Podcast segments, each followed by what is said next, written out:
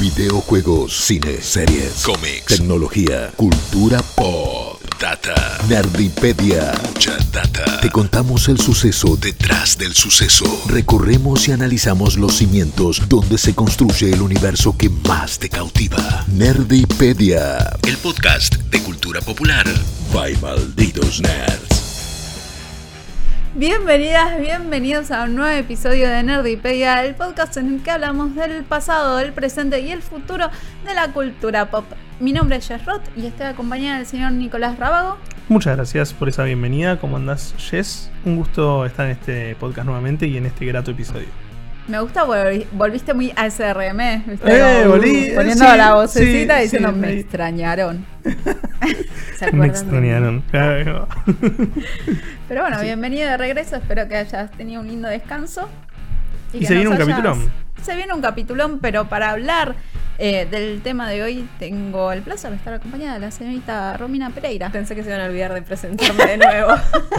Tenemos esta persona que se va a presentar por sí misma. Yo soy la persona que se Te autopresenta. vas a esta persona de acá a mi izquierda. Bueno, el día, en la semana pasada, el día de ayer, decir, la semana pasada me tuviste que presentar sí o sí porque estábamos dos. Así que- Estábamos solas, así Sí. que era más fácil. Ah, no le sí, quedó otra. No le quedó otra que presentar. Pero de última empiezo a cambiar el orden y te saludo a vos primera y después Ah, no. lo dejamos a él sin presentar. No, no sé. Altate ti. Sí, de última, una semana presentás a uno, una semana presentás al otro. Una no te presentás vos. Eso bueno, ya lo lo de hace. no presentar ya lo hago. Ya se ya, ya lo hago eso de no presentarme hoy. Pero, Pero- ¿cómo estás, Romy? Bien, muy bien. Con muchas ganas de hablar de Resident Evil. Justamente es un tema que nos toca a todos de cerca porque todos jugamos de chiquitos también. Entonces siento que hay cosas que cuando las viviste de pequeño se que- y se quedan con vos a través del tiempo, por algo es. Vamos a estar hablando de Resident Evil, como dijo Romy. Vamos a hablar también de Shinji Mikami, que es su creador. Y también vamos a estar contándoles algunas cuestiones de, cómo se produjo, cómo nació esta saga. Tiene sus particularidades y que tiene el mérito de haberse reinventado dos veces a lo largo de su historia. Y con esa reinvención, haber. eh, me estoy desconcentrando.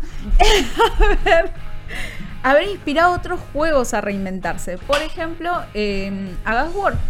O sea. Cory Barlog, a ver la reinvención que hizo Resident Evil con Resident Evil 7, dijo, hay esperanzas. Dijo. God of War se puede reinventar. Todos podemos reinventarnos. Me parece que es uno de los mejores ejemplos justamente el 7, el 8 de cómo se reinventan a sí mismas las franquicias. Eh, estábamos hablando de esto hace unos días, justamente, no recuerdo cuál fue el... Ah, estábamos hablando de Scream.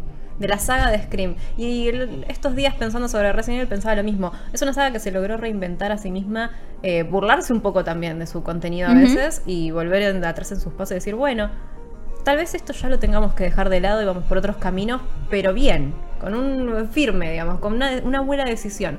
El 7 a mí no me gusta tanto, pero me terminaron de convencer con el con Village.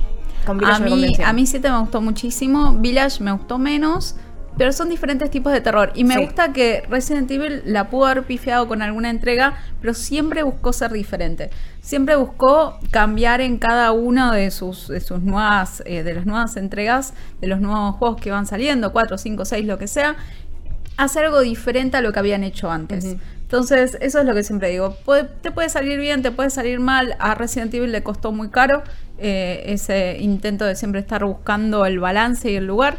Pero también no le quedaba otra, porque siendo un juego de terror, muchas veces los juegos de terror quedan en en el nicho. Entonces, si vos no estás en esa tensión constante entre los core gamers y lo más mainstream, es muy difícil volverte tan popular como lo logró Resident Evil y ser tan icónico en los videojuegos, no solamente en el género de terror. Aparte estamos hablando de un Capcom que en este momento particular que estamos viendo la historia, hace 5 o 7 años para atrás, está viviendo esa reinvención con todas sus franquicias, digamos, como una filosofía empresarial inclusive, eh, en el que a inicios de- de- del milenio, digamos, no les fue, bueno, a inicios del milenio no porque fue la época de Resident Evil 4 y demás, pero a finales de esa década, inicio del 2010, le fue muy mal en muchas de sus franquicias a Capcom. Y ahora estamos viendo un momento histórico en el que Monster Hunter no para de vender un segundo, en el que Street Fighter ya está posicionado a nivel expectativas como uno de los fighting games del año, que viene de un Street Fighter 5 bastante complicado, que tuvo un lanzamiento muy, muy difícil, un Resident Evil que no solo se re- reinventó con el 7 y el 8, sino que los remakes fueron una beta que se abrió para reinventar toda la franquicia principal de vuelta. O sea, están aprovechando para hacer eso a nivel narrativo, a nivel jugabilidad. Creo que, que Capcom como empresa está buscando una, una reinvención que le está saliendo muy bien. Y también le terminó generando más presión a Silent Hill en cuanto a que todos decíamos si Re- Resident Evil pudo volver, porque Silent Hill no.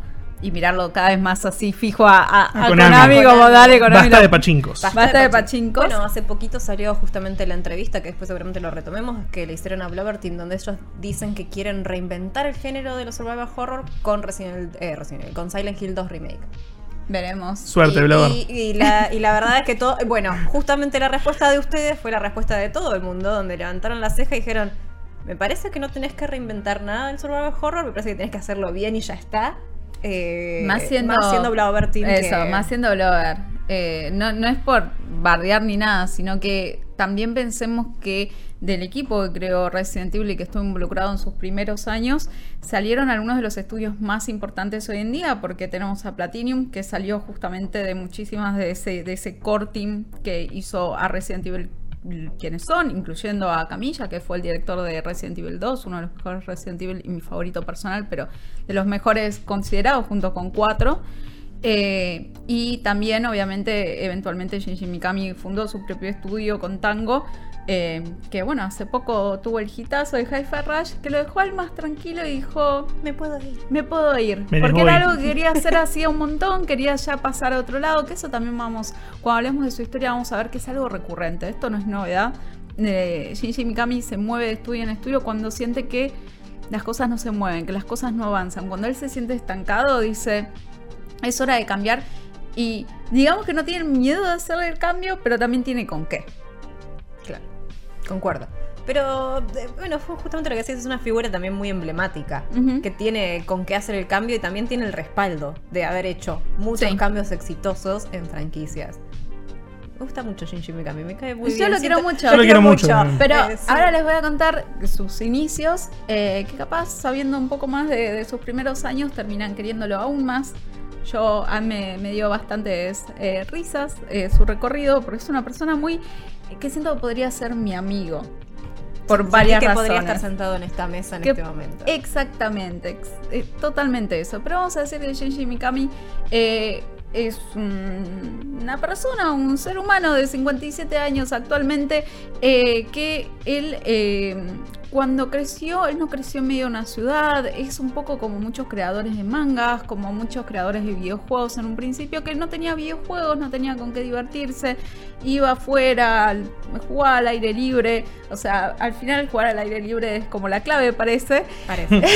Lamentablemente. Ahí nacen los algo no- videojuegos. Por eso él está allá y yo estoy acá. Tocar el pasto. Tocar el pasto. Algo clave. Tocar el pasto. eh, pero bueno, tuvo un- unos inicios un poco complicados. Él- el padre lo golpeaba eh, todos los días. O sea, es una persona que tuvo una infancia complicada. Ujú. Y cuando creció, fue adolescente, empezó a estudiar, pero él no, no es que dijo quiero ser diseñador de videojuegos, porque tampoco le daba mucha bola a los videojuegos en general, o sea, le daba prácticamente lo mismo.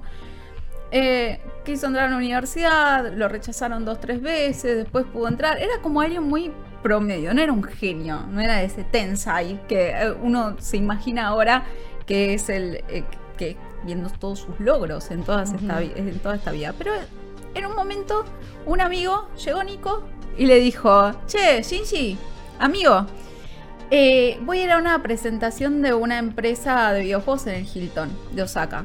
¿Querés venir?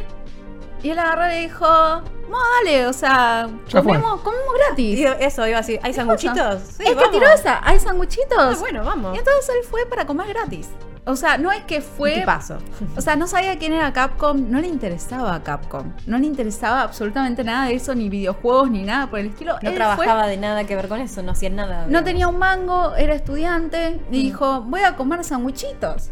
Y es gratis, es el Hilton, ¿por Sí, qué no iría? Fue con la lunchera, dijo, bueno, lo que sobra me lo llevo. Sambuchito. Tal cual. Él dijo eso. Y entonces él fue y cuando estaban dando todos esos discursos muy grandilocuentes, eh, y uno de los empresarios dijo, Capcom va a aparecer entre las empresas mejor eh, cotizadas de la bolsa de Tokio. El tipo dijo, wow, qué ambición. O sea, ni siquiera los conozco, pero están con mucha ambición.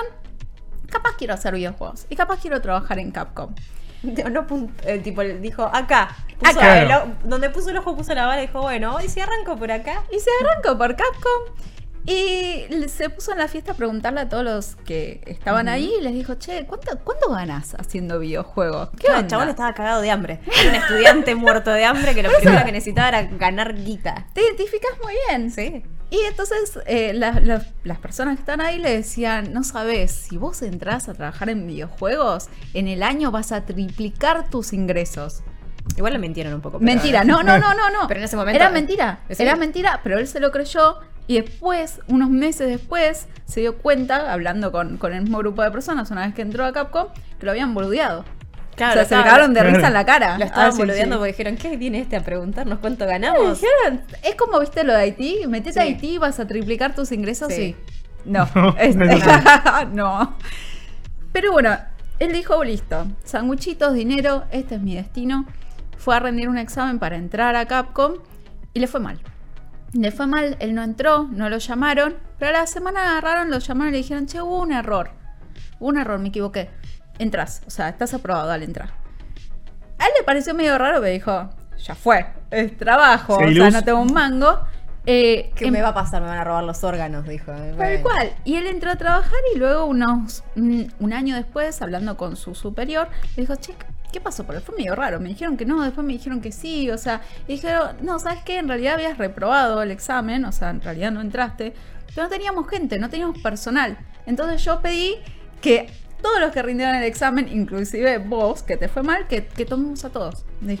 Dijeron, bueno, aprenderán la marcha, ya fue, veremos. Aprenderán el camino, ya fue todo. Entonces él entró a Capcom, no tenía de nuevo experiencia en videojuegos, empezó a trabajar como planner, nada que ver. Eh, de a poco se fue metiendo, él estuvo trabajando en, versiones eh, localizadas de algunos juegos como Aladdin, a lo que le fue bastante bien, o sea, de juegos de afuera que eh, estaban trayendo y distribuyendo en Japón, y le fue bastante bien. Entonces, como le iba bien, le dijeron, ¿sabes qué? ¿Por qué no empezás, por qué no te dedicas a tu propio primer juego? Tengo, hay un juego que salió hace poco que se llama Sweet Home, es de la NES, Está bueno, está copado. Fíjate, estaría bueno hacer un juego con esas mecánicas. Él al mismo tiempo estaba jugando a, eh, Alone in the Dark.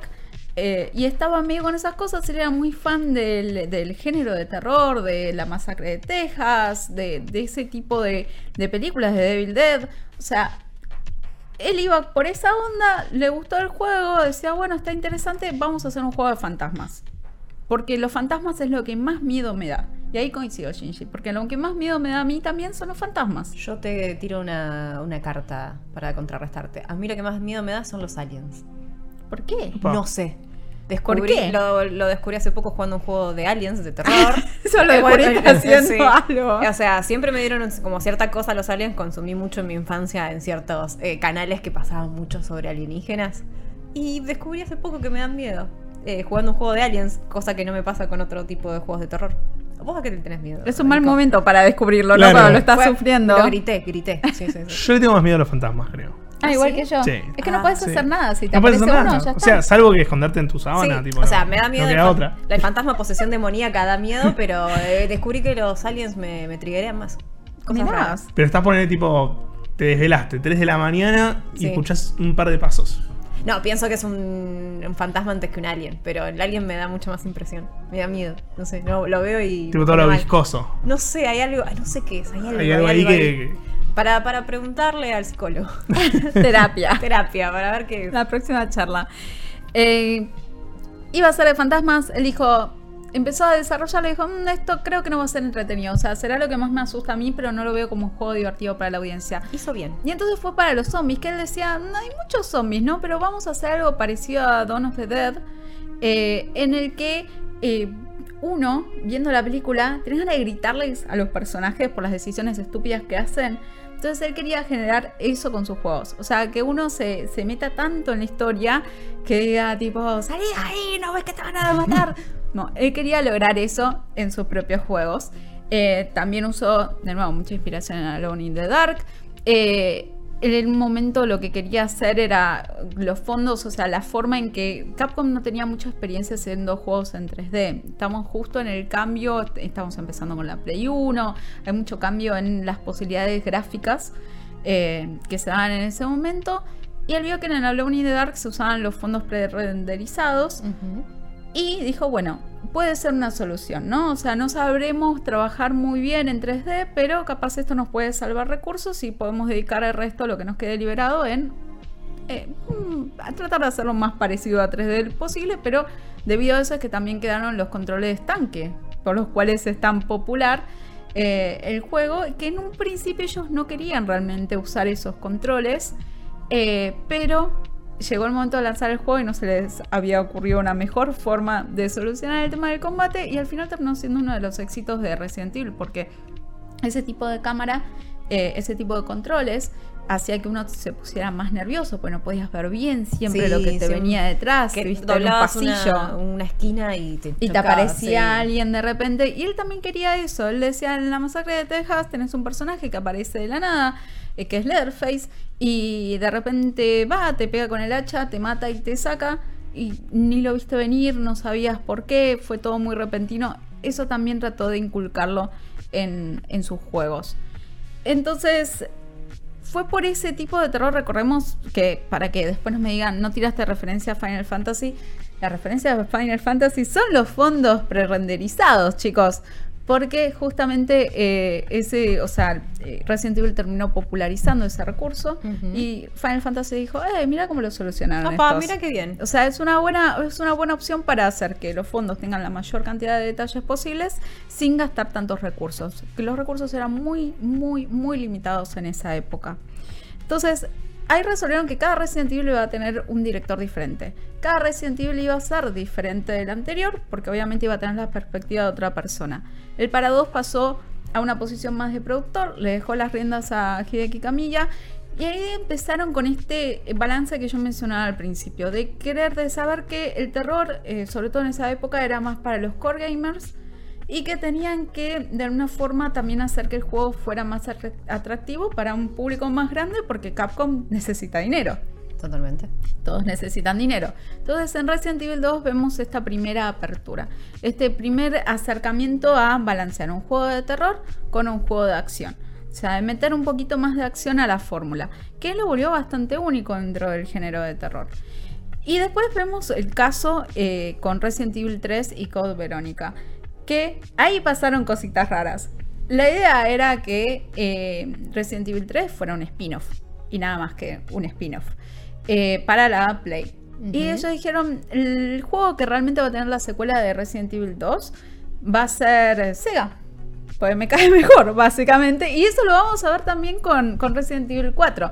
Entonces eh, vamos a hacer un juego, al principio querían ellos portear Resident Evil 2 a Sega, para Sega Saturn, se dieron cuenta que las posibilidades técnicas no estaban, dijeron, bueno, entonces vamos a hacer un, título nuevo y vamos a hacer que la secuela de Resident Evil 2 sea este juego para Sega. Y el spin-off es la historia de Shield de que, qué estaba haciendo mientras pasaba todo de Resident Evil 2.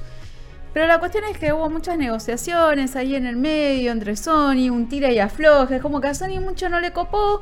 Sega por otro lado decía, mira, mi, mi consola no, no da, pero tengo la Dreamcast, que ahora va a salir y que es el futuro de los videojuegos. Es acá, aposta mi caballo. Aposta mi caballo.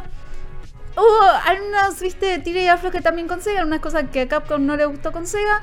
Y al final se terminó quedando con un Resident Evil numerado, que no era la idea original, eh, PlayStation, que fue Resident Evil 3. Pero yo creo que se sigue, o sea, se siente ese eso de spin-off, ¿no? Sí. En el producto final.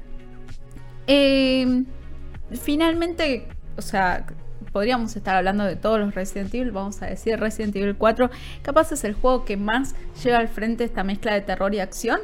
Em, lo que decía mucho, o sea, ahora en unos minutos más vamos a estar hablando más en detalle, pero una de las cosas que Shinji Mikami decía era que cuando uno juega una historia de terror o ve una historia de terror, em, empezás desde eh, un estado anímico negativo, ¿no? Porque tenés miedo. Entonces, a medida que vos vas superando todos estos objetivos, pasas a un estado neutral y luego cuando vas teniendo logros a un estado más positivo. Cuando en una película de acción o juego de acción vos entras desde un estado de ánimo neutral y vas a un positivo, no pasás por el negativo. Entonces decía, no todo el mundo quiere pasar por esa situación de miedo, de tensión, esa sensación desagradable. Entonces, esa fue la idea detrás de hacer que cada vez más Resident Evil fuera para el lado de acción que en conjunto con las películas, que en ese momento se empezó a popularizar la franquicia, con 5 y 6 ya empezó a virar más para el lado hollywoodense, más espectacular, más de acción. Se empezaron a olvidar de, de, los zombies como tales. Y también dejó de aparecer Umbrella como el gran enemigo. Entonces tenían que buscar el nuevo enemigo, a ver a quién nos enfrentamos. ¿Es solamente zombies? O sea, ¿qué giro le damos? Porque estamos cambiando de por sí la premisa de los primeros también. Y además porque los, los personajes eran cada vez más poderosos. Entonces enfrentarlos nada más contra los zombies era ilógico porque los cagaban a tiros. No había mucha vuelta, estaban bien armados. Sí, sí, o sea, Chris le pegaba piñas a una roca gigante y la rompía las piñas. Imagínate con un zombie, le, le toca con un dedo y lo destruye. ¿Qué más hay? Eh, como dijimos antes, Resident Evil es uno de los pocos juegos que se reinventó dos veces. Se reinventó primero con Resident Evil 4, luego se reinventó con Resident Evil 7. Es un tipo de terror completamente diferente. Es ese tipo de terror que te da tanto miedo que te lo llevas con vos. Es esas, esas películas de terror que vas a dormir y decís, ¿y si viene el fantasma y me mata? Entonces, este es el mérito que tiene Resident Evil. Siempre va explorando. A veces le sale bien, a veces le sale mal. 8 es muy diferente de 7. O sea, es difícil encontrar un Resident Evil que sea igual al otro. Si quiero, o sea, seguramente todos saben, Shinji Mikami hace poco, hace unos días agarró y renunció de su propio estudio que es Tango, o sea, una vez luego de Capcom, Capcom con Resident Evil empezó a facturar un montón de guitas, se expandió, se armaron divisiones internas, él estuvo comandando una de esas divisiones hasta que se aburrió, dijo, tengo reuniones todo el día, Loco, yo vine a ganar plata, no vine a laburar. Por eso es como, tengo reuniones todo el día, tengo reuniones todo el día y no puedo crear. Entonces se fue, empezó con Sid, que eh, era un estudio que se terminó convirtiendo en Platinum, con Hideki Kamiya, con todos los que eran los más All Stars de, de, ese plantel original de Resident Evil. Pero después terminó llegando y desembocando lo mismo. Tengo muchas reuniones, tengo la burocracia, no puedo crear. Creó su propio estudio con Tango. A los pocos meses eh, de crearlo lo compró Cenimax. Después lo compró Xbox. Estuvo una cadena, o sea, tuvimos Devil Within, que es una gran saga. Si no jugaron ni al 1 ni al 2, se los recomiendo. Es una historia maravillosa. Es un juego que da muchísimo miedo, que tenés esos inicios, esas raíces de, lo que es el rey del terror, que es Shinji Mikami. Lo recomiendo completamente. Y hace poco tuvimos, eh, después tuvimos eh, Ghostwire, vamos a nombrarlo, hace unos días, hace unos dos años, dos, tres años. años. Que es muy eh, parece una historia de Clamp. Sí, es sinceramente. muy japonés porque... Parece Tokyo Babylon. Sí, es porque toma esas cosas muy de la raíz de lo folclórico de Japón, pero llevado muy a la cuestión anime, que es lo que decís vos, que es mucho más fantasioso por ahí que, lo, que lo que se ve en los videojuegos. Es raro la combinación que hicieron con Ghostwire Tokyo. No me disgustó igual a mí. No lo, no lo, ah, lo probé, pero medio como... Es un juego para pasarla bien. Es como superficial, está como disfrutarlo, no le busques mucho la vuelta. Pero ahora en febrero la rompieron cuando en un momento dijeron, anunciamos un nuevo juego, lo puedes jugar hoy, o sea, te lo anuncio hoy, se llama Hi-Fi Rush. Como termina esto y ya está, ¿eh? ¿eh? En minutos lo vas a ver subido, te lo puedes bajar, está en Game Pass, así que lo puedes directamente jugar sin comprarlo directamente. Es un juego completamente diferente a lo que venimos haciendo y ellos mismos en el trailer se autogastan diciendo como, esto es un juego de tango. Sí, de verdad, es de tango. O sea, créanos. Y es un juego que ya sabemos, no tiene nada que ver con lo que, con lo que nosotros hacemos, pero es lo que nos pinchó. Y él hacía bastante tiempo que quería irse y con todo lo que, con la excelente recepción que tuvo Hi-Fi Rush, eh, Rush, perdón, eh, fue como, bueno, me puedo ir en paz. Entonces hace unos pocos días renunció, seguramente para buscar de nuevo alguna otra salida creativa que le reditúe. Yo quiero decirles una última cosa de él, para terminar de pintarlo. Eh, porque es, una persona muy, muy particular. Y es que él dijo, con Resident Evil 4 dijo, este juego va a salir para GameCube. Y solamente para GameCube. Y si sale para otra consola, me voy a hacer un Arakiri. Bueno, me parece un poco exagerado, Shinji. ¿Qué crees que te diga? Terminó saliendo para todas las consolas, chicos. Pero salió, o sea, hasta la heladera. licuadoras.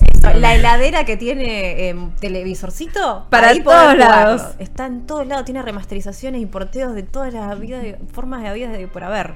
Él dijo, él se justificó unos años después, pidió disculpas y dijo, la verdad es que no le tenía fe ni a Xbox ni a PlayStation. Pero, o sea, pensé que les iba a ir mal, que iban a abandonar todo, que iban a volver a hacer lo que hacían y que me pareció más seguro Nintendo porque tiene más años, va más eh, con el gaming. Perdón, me equivoqué.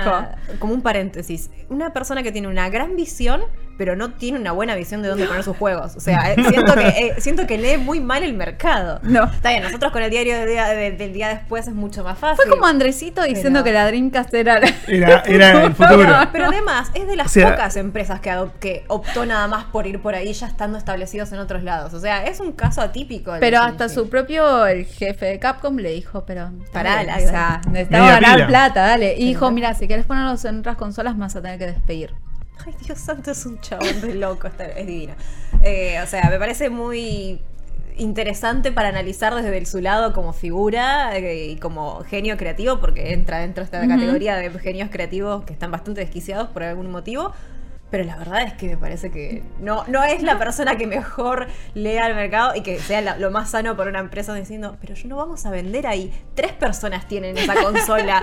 Vos sacalo ahí, confía. Y después lo tienen que portear en otro lado porque no funcionó. No, no, totalmente. Pero bueno, sabe reconocer sus errores del pasado. y vamos a decir que, bueno, imposible también que no estén todas las consolas, porque Resident Evil 4 marcó un antes y un después, ¿no, Nico? Marcó un antes y un después. Es, un- es considerado uno de los mejores juegos de la historia directamente. Va más allá de su género y de su franquicia.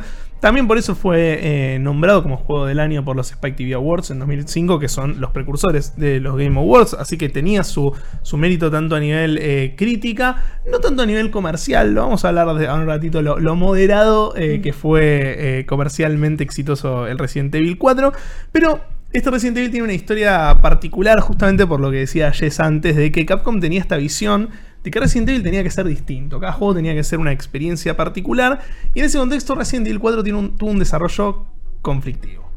Tuvo un desarrollo difícil. Y ya empezamos con la premisa de que Shinji. De que "Che, Shinji... Me mato si me, Me mato si la no Sí, consola. sí, sí, fue complicado, fue complicado, pero Resident Evil 4 se empieza a desarrollar, o los primeros reportes del desarrollo de Resident Evil 4 en entrevistas y, y demás eh, reportes de ex empleados, es en 1999, Ujú. una época en la que todavía no estaba la PlayStation 2 y donde eh, Shinji Mikami ya estaba en un rol bastante elevado en Capcom, entonces le dice a Camilla, che Camilla, hacete un nuevo Resident Evil que sea Que no era la diferente". persona más calma tampoco. Que no es la persona es más como calma. que todos son gente con mucho carácter. Son con mucho carácter. Y le dice, o sea, el, el- el approach fue hacerte un Resident Evil, pero que sea diferente a todo lo que vivimos hasta, hasta ese momento. Entonces, Hideki se pone a laburar en esto, se pone a dar vueltas a algunos conceptos. Recordemos para quien esté escuchando o viendo este podcast en cualquiera de sus versiones, Hideki Kamiya hoy es conocido por, eh, no sé, hacer Okami, hacer Devil May, Cry, hacer eh, Bayonetta. Es, es medio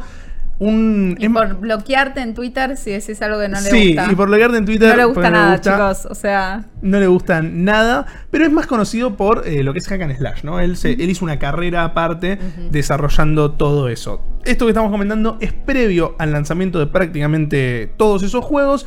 Hideki Kamiya se pone a laburar con Noboru Sugimura, que había sido escritor de Resident Evil 2, había sido la dupla con la que habían hecho este juego tan exitoso, y empiezan a desarrollar una historia donde, esto lo cuenta Kamiya en Twitter años después, eh, donde Tony, un nuevo personaje, era un hombre invencible con habilidades especiales y una inteligencia superior a la gente normal. Tony. Tony- me mata que se llama Tony. Tony. Sí, sí, sí. Sus habilidades sobrehumanas existían gracias a un experimento biotecnológico. O sea, no tenía nada que ver con Resident Evil. Pero sí se parece mucho a las películas. Se parece mucho a las películas y también tiene cositas de los Resident Evil actuales. Tipo, esta cosa de, eh, Los que tu de lo superpoder y de lo sobrenatural. Entonces, lo biotecnológico también en cierto punto. Algo de esto para mí terminó estando en Resident Evil. Es como Eh, esa- esas, esas cosas que se aferraron y era. Había que soltarla esa idea, tal vez en algún punto. Dijeron, no, bueno, igual me funciona En otro ¿eh?". momento la vamos. Vos, Miyamoto Sí. dice que no hay malas ideas, que capaz es una Eh. idea que no sirve ahora, que te la rechazas, Sí. pero te y la, la guardas en el cajón. En el cajoncito y, y ahí va. Es muy cierto. Esto es un poco lo que estaban desarrollando de juego. Camilla, por otro lado, dice, che, mira, la verdad que los fondos pre- pre-renderizados están buenísimos, pero ya fueron. O sea, ya está, hagamos otra cosa. Eh, entonces, le quiere poner mucho más, eh, mucha más delicadeza a crear los fondos, a hacer texturas particulares. Entonces, se lleva a todo el equipo de desarrollo por una gira eh, en España y en Reino Unido, 11 días, para ver construcciones, sobre todo góticas, para analizar las construcciones que, que hay en Europa están tan, tan lindas. Me encanta cuando los, los equipos creativos van por lugares. Van excursiones. para- o sea, no sé, lo googleaban, viste, chico, qué sé yo. O sea, yo entiendo, lo tienen que vivir porque es parte de la experiencia creativa, pero me, me causa mucha gracia decir, llevé a mi equipo de excursión Sí, a sí. ver construcciones neogóticas. Pero es algo del rehacen, por ejemplo, para God of War eh, se fueron de excursión también a Islandia. Sí, y sí, este que tenés que vivirlo para producirlo, pero bueno, me, me llama la atención. igual. Llama la atención, llama la atención, pero acá también tenemos algo de eh, haber ido a Europa, ¿no? De Resident Evil 4 después iba a terminar siendo en España. Entonces yo creo que ahí también hay algún inicio de, de alguna idea. Resulta que cuando vuelven del viaje siguen trabajando en el juego. En un momento dado, eh, Shinji Mikami se junta con Camille, con su equipo, para ver cómo viene el desarrollo. Y cuando le presentan todas estas ideas, Mikami dice: Che, pero esto nada que ver con Resident Evil. tipo, ¿qué, qué estás haciendo? ¿Pero qué fueron a hacer en te ese pedí, viaje? claro, te pedí algo distinto, no te pedí otra cosa. Eh, entonces, ahí es cuando Shinji Mikami me dijo que arregla con Capcom y le dice, mira, este pibe hizo cualquiera, eh, creo que es momento de que haga su primer juego. Y Tal que, vez, tal vez tomamos malas claro, decisiones. que, que capaz que, que teníamos que darle otra cosa. Bueno, resulta que todas esas ideas de Hideki Kamiya se convierten en otro juego que se llama Devil May Cry. Eh, que nacen Juegazo. de ahí. Es un juegazo. Que recordemos total. que esa es otra de las conexiones Final Fantasy. Eso iba a decirlo porque el quien fue el que diseñó el sistema de combate para Devil May Cry 5 es quien está haciendo el diseño de combate de Final Fantasy XVI. Que además no es uno cualquiera, sino que es uno de los mejores alumnos de Camilla, que digamos que es una de los de las personas que mejor saben hacer un juego de acción entretenido. Sí. Hype, hype por Final Fantasy como- El momento. Ahí. O sea, si El Square no pagó estos últimos 5 minutos. No sé qué están haciendo. No sé Porque qué- además te tiramos el dato tuki tuki. claro. Fue un PNT ensayado prácticamente. Square email. Eh, Sabes a dónde encontrarnos.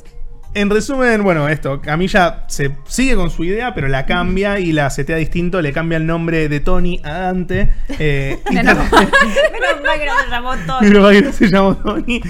Y termina saliendo Devil May Cry. Por eso Hubiese también. sido un juego muy diferente si se llamaba Tony Dante. Yo sé que no, este, este podcast Tony va a ser un, un desvarío total, pero es muy esto es tipo Tony el gordo de los Simpsons. Yo, pienso- yo estoy pensando en un mafioso que está Sí, mandando sí. a matar a O el tigre Tony, ¿viste? De las Tony. azucaritas. O, o Tony, el, el, el Antoñito, el que diga que el, el, hijo de, de Marta de acá a la vuelta, que es re buen pibe, ¿me ¿entendés? No, no, no. Es así, y por eso también, si, si ven a Dante y ven a Leon, tienen muchos parecidos físicos, porque nacen del mismo lugar. Eh, May Cry Dijo, iba a "Bueno, ser. ya lo tengo medio hecho, lo Ya fue, lo reutilizamos. el pelo, Sí. tal cual. Resumen, el juego terminó siendo Devil May Cry, o sea que no había sorpresa, no había Resident Evil 4. Sorpresa, no había juego. no había juego. Entonces, eh, tienen que empezar a hacerlo de vuelta, básicamente. Empiezan a, a Otro desarrollar- viaje, pa. Otro viaje a España, otro viaje a Reino Unido. Te necesitamos cinco pasajes de nuevo a España. Estuvo complicado. Estuvo complicado el viaje. Eh, pero bueno, resulta que en 2002, tres años después, o sea, ya estaba, empiezan a desarrollarlo de vuelta. Agarra el proyecto Horishi Shibata, que es uno de los game designers que más eh, estaba en el equipo de, de Camilla. Entonces es como que conocía, tenía, estaba muy cerca del equipo de trabajo. Entonces se lo dan a él. Es como, che, pibe, ahora vas a dirigir vos Resident Evil 4. Eh, y él empieza a trabajar en un nuevo concepto. En noviembre de ese año, del 2002, Capcom firma un acuerdo muy famoso en la historia de los videojuegos con Nintendo que se llama The Capcom 5, donde básicamente promete llevar 5 juegos exclusivos a eh, Nintendo GameCube. Que esto da para un episodio de podcast entero porque literal los 5 juegos tienen una historia re interesante. Sobre bien todo Beautiful, eh, Show. Beautiful Show. Es un juegazo. Es un juegazo. Dead Phoenix también tiene una rehistoria. Killer 7. eh, y por supuesto Resident Evil 4. Que también da para otra historia esto, pero después termina todo medio mal con Nintendo porque medio que... ¿Te acordás del contrato? Bueno, no hay contrato. eh, porque... Lo perdimos en el viaje a España, Claro. no sé qué pasó, O sea, se cayó. Resident Evil 4 sale en todas las plataformas. Beautiful Joy también sale en PlayStation 2. O sea, no le dieron mucha bola al contrato realmente. Nadie hizo Harakiri. Nadie No. hizo Harakiri. Estaban esperándolo, le habían preparado toda la mantita, el- El- abajo de un árbol de cerezo, con todo el arma, todo, y no, no apareció, no, No llegó apareció, no. Mikami. No apareció y resulta que, bueno, esta versión nueva desarrollada por Shibata ya cambiaba, ya ponía a Leon Kennedy como protagonista. Él es el que decide, digamos, el que agarra eh, a Leon y dice, no, pará, vamos a, vamos a agarrar unos personajes que ya teníamos como para generar más, más feeling. Debía infiltrarse en el cuartel general de Umbrella, que se ubicaba en el continente europeo, o sea, se mantenía Europa, volvía Umbrella como enemigo. Es como que este muchacho ya había agarrado distintos elementos tradicionales, volvían los zombies también. Eh, y el personaje principal, que era Leon, estaba infectado con el virus progenitor, lo cual le otorga un gran poder en su mano izquierda. Esto también muy Resident Evil 7, Sí. pero Muy. ya estaba el tema, acá ya es como que el Shibata pone los elementos que iban a estar siendo la base de Resident Evil 4, ¿no? Leon como protagonista, que sea un poquito más relacionado a la franquicia, que no sea cualquiera.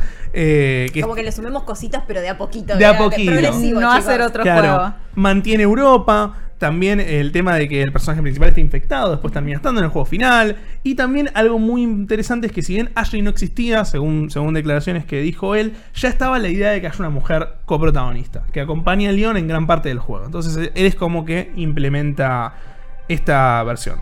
Resulta que cuando estaban más o menos a la mitad del desarrollo, esto lo ve Shinji Mikami y dice, pará, pero esto, esto vez. cualquiera. Otra vez lo mismo. Otra vez no. ¿Cuántos Dice, viajes más "Chicos, le voy a pagar? ¡Basta! Chicos, paremos un poquito. Nos focalizamos, por favor.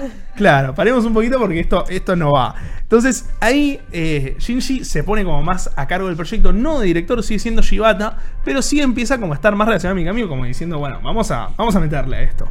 Eh, en la E3 del año siguiente, 2003, se presenta un tráiler de Resident Evil 4, que era un juego completamente eh, diferente al que salió finalmente, que era la versión del hombre Garfio, así lo conocían en, en el... ¿Y cómo? La versión del hombre Garfio, así lo conocían internamente en Capcom. Eh, en, este, en este video que ahí lo, lo estamos viendo a Shinji hablando, Un personaje. Sí, sí, Shinji Yo lo el quiero mucho. Sí. Resumidamente, él asegura en esta, en esta E3 que el, el desarrollo estaba yendo muy bien y que este título iba a dar mucho miedo en comparación con las entregas anteriores, advirtiéndole a los jugadores que no se orinaran en sus pantalones al jugarlo. Esto es lo que, lo que dice un poco acá en este, No, es un, lo amo. Es, en es este. Que ahora vamos a ver un poquito de, de este, de este Resident Evil, que, cómo lo presentan.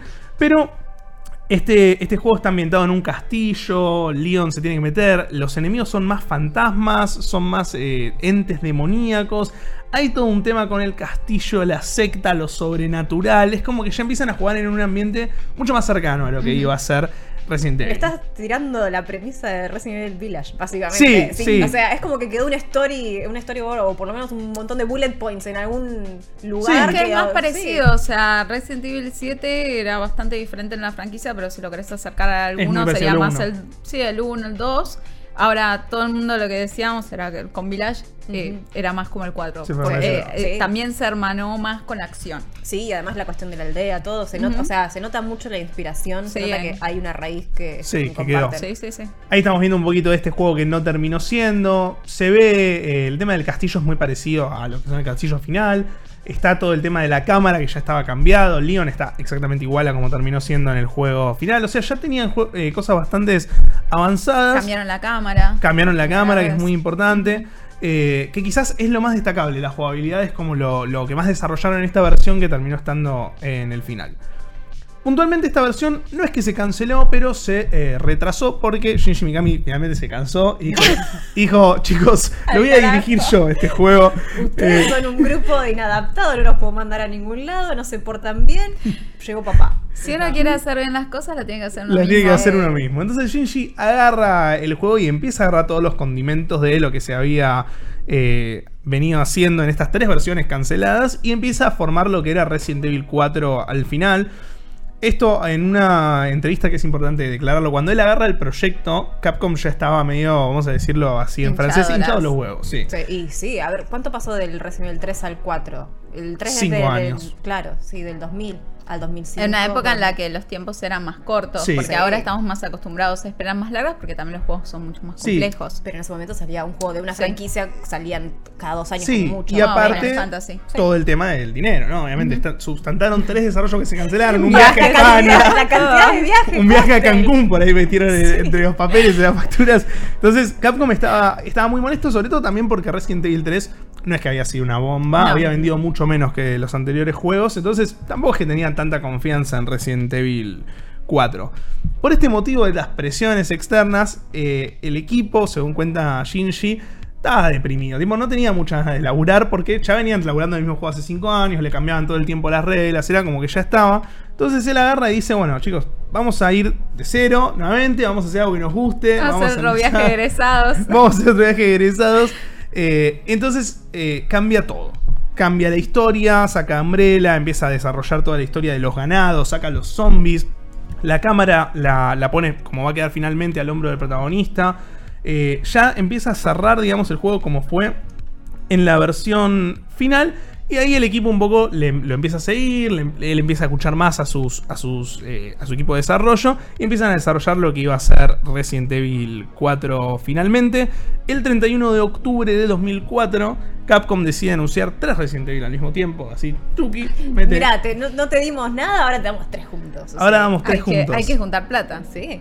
Ahí sacan Resident Evil The Dame, Resident Evil Outbreak, que son dos juegos que apuntan a otras cosas Y que nadie completamente recuerda. diferentes. Y que nadie recuerda. Uno era, uno era shooter como medio, no en primera persona, pero era como los eh, Dame Crisis.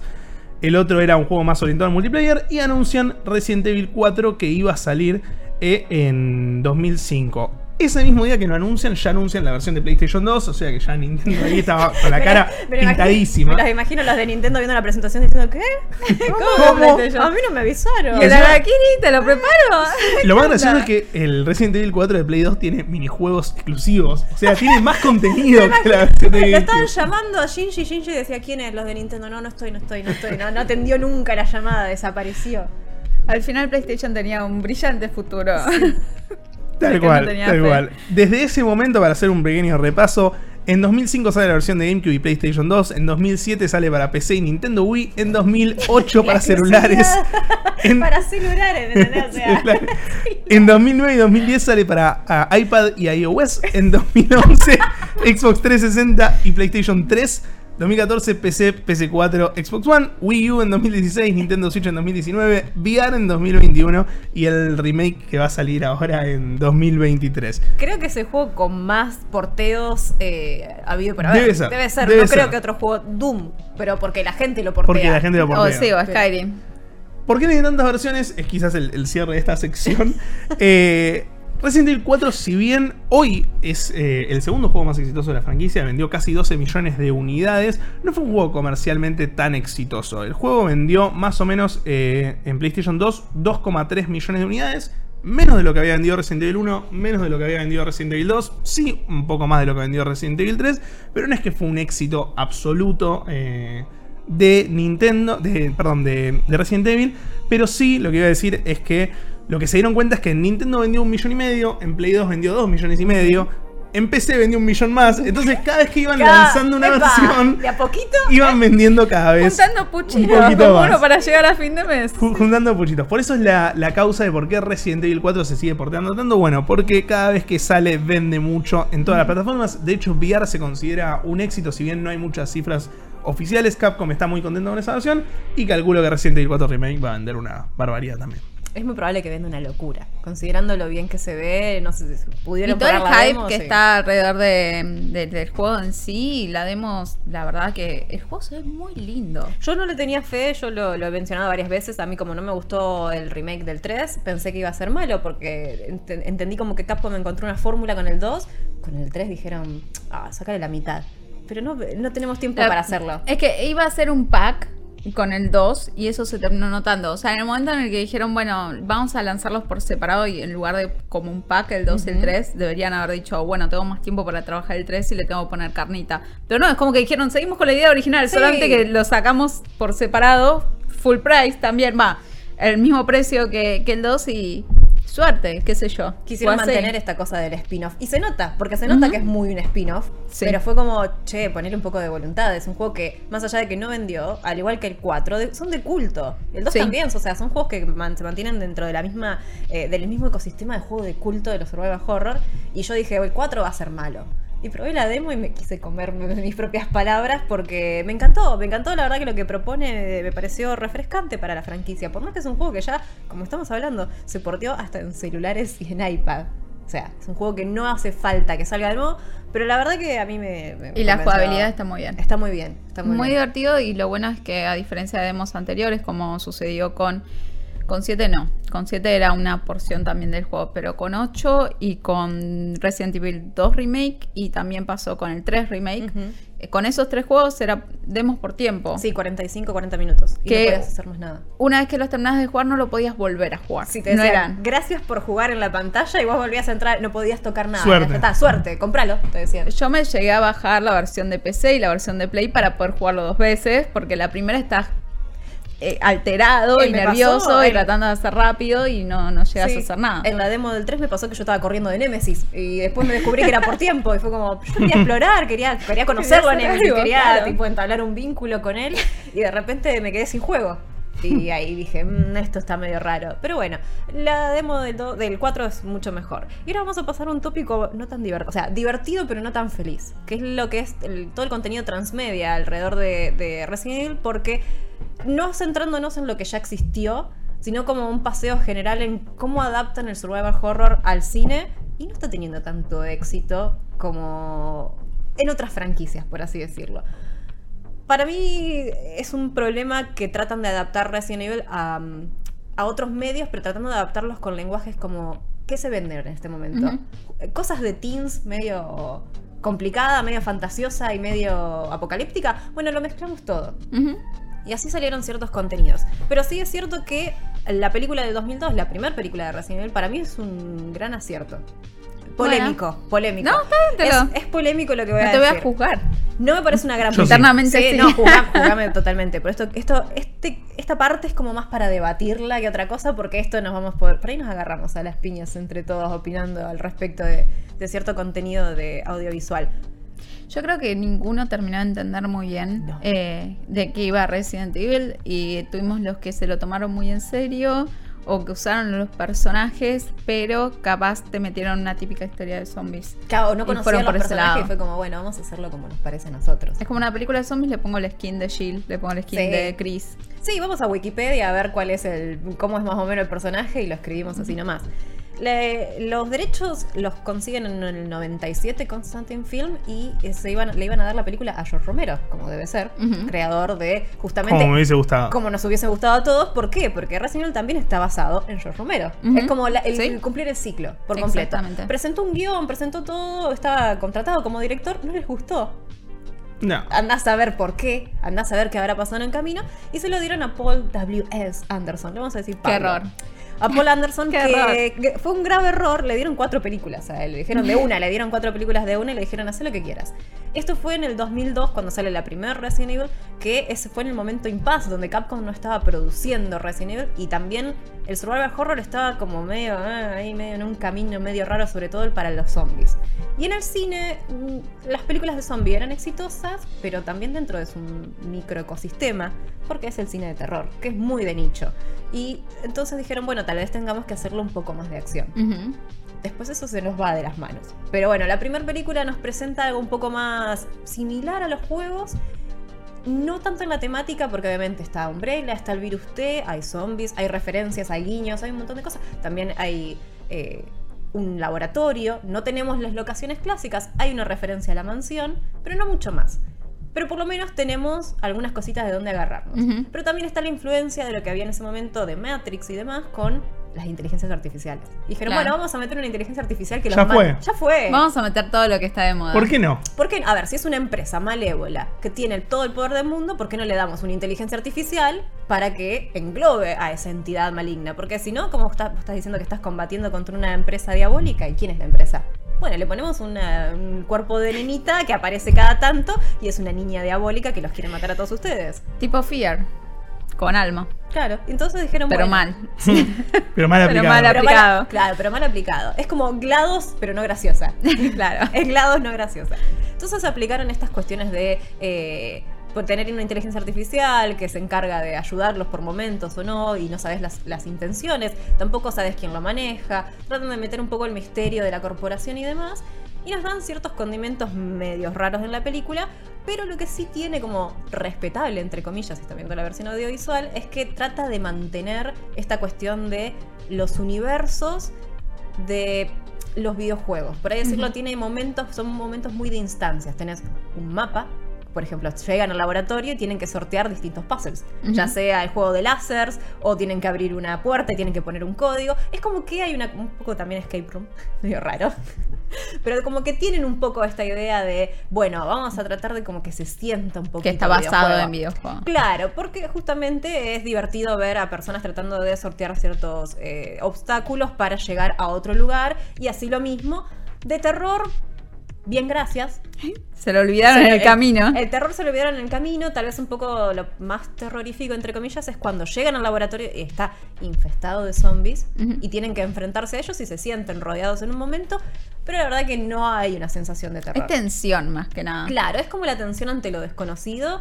Y además, el personaje principal, que es Alice, que es Mila Jovovich, tiene un problema, que está demasiado poderosa. Incluso si bien en la película, en la primera, ella está como descubriendo que tiene poderes porque tiene el virus T en su cuerpo, que fue que hizo una metamorfosis extraña, medio que no termina de cerrar porque ella es tan poderosa, que es un poco de lo que tiene que ver con los guiones que estaba, nos estaba leyendo Nico, además, de estos personajes súper poderosos que, se, que tienen como una metamorfosis, con una simbiosis con el virus T, pero que los zombies le quedan chicos. O sea, los mataba de una patada. Entonces llega un punto que empezás a necesitar más obstáculos para, para nuestros compañeros o nuestros, nuestros Pero se terminó comercializando ella misma como si fuera, no sé, una Rambo de, películas de zombies. O sea, en los afiches, en todos lados la veías muy en esa postura. ¿Fueron qué? ¿Cinco películas, creo? Si Siete. Siete. Me había faltado dos en el camino. Fueron siete. Porque son olvidables. Son olvidables. No, es que llega un punto, yo recuerdo la 1, la 2, la 3, la 4, 5 y 6 no me acuerdo muy bien. Sé que hay una parte en un barco. Yo la 7 nunca la vi. Yo la vi. Y también es, vamos a hablar un poco de la 7. Ya en la 7, ya obviamente el mundo eh, entra en apocalipsis, no es que lo pueden evitar, no es como en, el resto de los Resident Evil que te muestran como que son zonas pequeñas que están aisladas, donde ocurren incidentes, ya sea Raccoon City u otros espacios donde ocurren cosas pero no sabes qué está pasando en el mundo. No es que te muestran que el mundo está infestado de zombies. Acá sí. Acá el mundo se terminó, esto es de Walking Dead, se terminó, no hay nadie, no hay nada. Incluso te muestran que, te muestran que no es solamente en Estados Unidos. El virus expandió al resto del mundo y solamente existe en zombies. Eso es lo mejor para mí de las películas de zombies o de aliens, que siempre van a Estados Unidos. Sí, sí siempre arrancan en la por zona. Es la, zona. la zona. Es la zona. Y Umbrella tenía sede en un montón de lugares del mundo, pero pasó en Estados Unidos. Y bueno, lo lamento por ellos. Pero no se preocupen porque tenían a Mila Jovovich para salvar las papas. Y ya en la, penúltima película que es del 2017, o sea, esto pasa 2002 al 2017, hay siete producciones en el medio. También considerando los cambios que está teniendo la franquicia de Resident Evil. Pero no, no tienen nada que ver con los videojuegos. O sea, lo más cercano por ahí es el primero y la primera película y la segunda que toma referencias a Nemesis y a Jill Valentine. Y en el resto de, los, de las películas aparece Leon, aparece pero es cualquier otro tipo de personaje. Pero eso mismo que estábamos hablando, la construcción de personajes no tiene nada que ver con, los videojuegos. ¿Está mal esto? No, es una adaptación. Mm. Pero es otro tipo de consumo. ¿Por qué? El terror no iba a funcionar, porque es lo mismo que pasa con los survival horror. Son muy de nicho. y tomaron las mismas riendas que también en los videojuegos. Bueno, lo hacemos más de acción a ver qué pasa. Y se fue, ya llegó un punto donde se fueron de tema con el tema de acción porque es 100% acción y es Mila Jovovich destruyendo absolutamente volando directamente. Volando con poderes mentales, tiene poderes mentales y eh, se puede clonar a sí misma y utiliza sus clones para luchar contra los zombies y hay cada vez cosas más raras y ellos están en una ya tienen un fuerte armado y Leon y Claire y todos están re contra resarpados. ¿Cómo armarán esos guiones, no? Me los imagino. Debe ser muy gracioso. La, mesa de armado. La mesa de armado debe ser una tarde muy rara. Porque se nota que son guiones que están flojos de papeles. Son películas divertidas y para ver un domingo a la tarde te cagas de risa. Para mí los arman tipos cuando al FIFA. Sí. Dice, ¿hacemos que Claire huele? Dale, ya fue. Hacemos, bueno, vamos a hacer que a Claire le infecte un bicho, como bueno, pasa en, el 6, en, en, o es en el 5, que Jill está eh, la captada por Umbrella. 5 o 6. En el 6 creo. En el 6 creo. Bueno, lo mismo ocurre también en las películas, es como que siguen tomando, a ver qué pasó, buscame en Wikipedia qué pasó en la última película, en la última juego. Bueno, esto, bueno, me lo llevo, listo. Eh, y lo meten ahí y tenemos esas cosas. Entra, Wesker es el malo más malo, pero después descubrimos que no es Wesker, sino que es el doctor de la primera que revive básicamente, porque no sabemos cómo, no sabemos parece que se clonó a sí mismo y aparece nuevamente en la última. Esto todo es como, no lo entiendas, no lo quieras entender, no lo quieras entender, es, la máxima expresión. Por eso la parte transmedia de Resident Evil es más extraña de explicar y qué relación tiene con el 4. Bueno, que se reinventa a sí misma, pero se reinventa mal. Porque ahora surgieron, obviamente tenemos todo lo que es animadas, que mantienen un canon dentro del universo de Resident Evil, pero no fueron tan exitosas. O sea, como que la primera y la segunda les fue bien, eh, la tercera no recuerdo cuán bien les fue, y después está la serie Outbreak, si mal no recuerdo, no, o algo con la noche, o Outbreak, que es una miniserie que salió para Netflix, pero parece que éxito, éxito le queda grande. parece que no fue para nada bien la serie, que esto es del contexto animado. Sí. La, otra peli- la otra adaptación más reciente es la serie de Netflix de Resident Evil, porque obviamente una vez que ya tenés los derechos, Ya está. ya está. Vamos a estirar igual que las películas. Vamos a estirarlo. Y acá pasa lo mismo. El survival horror no iba a funcionar. Entonces, ¿qué hacemos si no funciona el survival horror? Bueno, hacemos una serie de acción. Pero serie de acción no vende tanto. Entonces, ¿qué hacemos? Hacemos una serie de adolescentes. ¿Cómo? Pero es un mundo post-apocalíptico. Ponele que son dos líneas temporales. ¿Cómo? Bueno, Claro. Todo se puede agarrar y, y- y hacer más flexible. todo se puede hacer más flexible. Entonces hicieron dos líneas temporales donde vos vas a ver un personaje que es Jade, eh, o Jade, o Jade, y Billy, que son dos hermanas adoptadas por Wesker, que en realidad parece que son como una especie de clones de Wesker o de alguien más, no sabemos muy bien, no se entiende. La verdad que si les voy a, no les Está voy a mentir, complicado. no se entiende. El guion de la serie no se entiende. Eh, la disfruto igual, ¿eh? Punto aparte, la disfruté. Yo quiero decir primero la serie animada que mencionó Romy antes es Infinite Darkness, Eso, Infinite porque acá les traemos información, chicos. Sí. Es Infinite eh, Darkness eh, y la que vos me mencionás no sé, es como es pochoclera. Yo creo que lo único que tiene de mérito, yo creí, para mí fueron muchas horas de mi vida perdidas, ¿no? Pero sí creo que el mérito está en que no se tomó tan en serio como otras producciones de Resident Evil. Fue a lo ridículo, por ejemplo, esa sesión que, esa, esa escena de baile que fue bastante criticada, me pareció de lo mejor de la serie, porque era justamente Resident Evil no tomándose en serio, por fin, porque es ridículo, Resident Evil es ridículo, tiene esas cosas ridículas. Y por otro lado, eh, el actor que hacía de Wesker, eh, que también está en John Wick, por ejemplo, Y en Fringe. eh, hizo un papel increíble. Eh, en un momento tuvo que interpretar a tres personajes que tenían personalidades completamente diferentes y muy fácilmente Sí. diferenciables. Es un actorazo de la puta madre. Así que tuvo varias cosas que estuvieron muy bien. Pobre la protagonista, porque es la misma actriz que prestó el cuerpo y todo Para para, Forspoken. y le fue Sí. mal también. Esa chica es tre- tiene tremenda piedra. Y es una chica que le gustan mucho los videojuegos. Sí, pero pobrecita. Pero sí, el tema con esta serie es, como dice Jess, no se toma en serio a sí misma, que para mí es lo mejor. Tiene también un buen tratamiento del CGI, que es algo que no suele pasar tanto en las películas de Resident Evil ni en las otras producciones.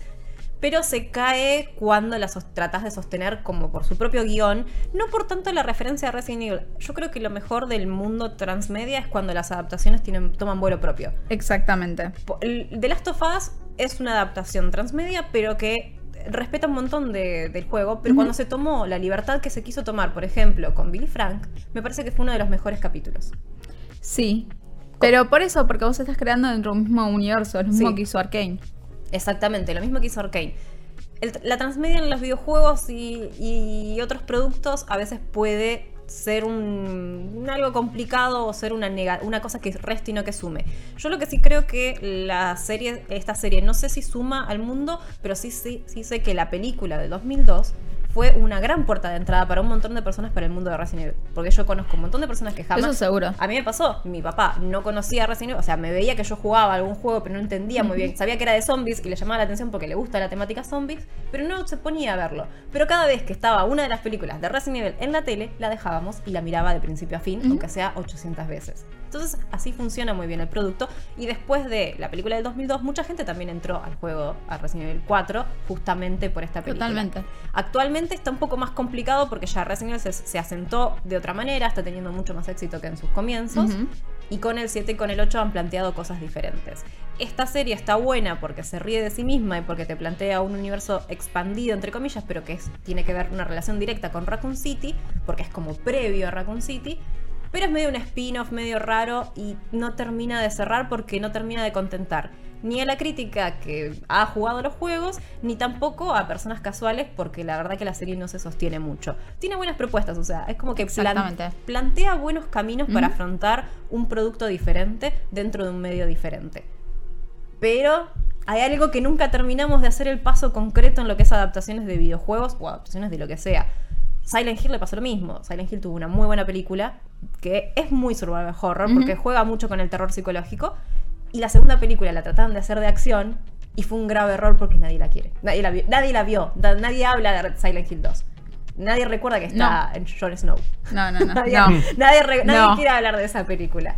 Pero después ahora más adelante tenemos eh, Death Island, que viene de nuevo a renovar el universo. Que vimos sí. un tráiler hace poco. Exactamente, en el Capcom Spotlight, el mismo momento donde se estrena la demo de Resident Evil 4, vemos un tráiler nuevo que nos cuenta otra vez a Leon, a Claire, a Claire no sé si está, está Leon, Chris y Jill, que se van, Jill tiene la característica que no envejeció, porque... Sigue estando buenísima y joven y, Sí. y perfecta, como Y si lo- no le hubiese pasado nada en esta y no- vida. y lo explicaron, dicen que no envejeció porque el, el virus T que ya tiene en su cuerpo se asoció con sus células. Es una explicación floja de papeles. Sí, se asoció, se asoció con sus células y está todo joya. Así que veremos qué sale con esto. Y también tenemos Welcome to Raccoon City, que no la, la quería ver anoche, pero no tenía ni luz ni internet en mi casa.